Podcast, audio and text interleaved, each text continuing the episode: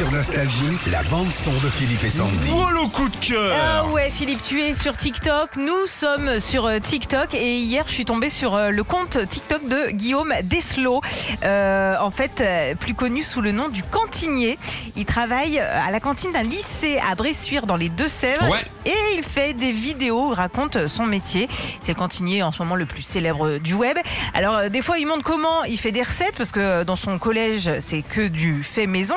Et il fait aussi des vidéos qui s'appellent SOS plateau de cantine, en gros, où il réagit aux vidéos d'élèves qui filment leur plateau, un peu en mode SAV euh, Omar et Fred. Écoutez ce que ça donne. SOS plateau de cantine, bonjour Sur ce plateau, il n'y a rien qui va. Alors là, c'est surgelé, là, c'est sous vide, là, c'est un steak haché de veau ultra sec et un jus de viande au fond brun lié.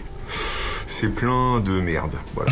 Bon appétit Il les cache, hein, c'est peut-être un peu le, le nouveau Jean-Pierre Coff.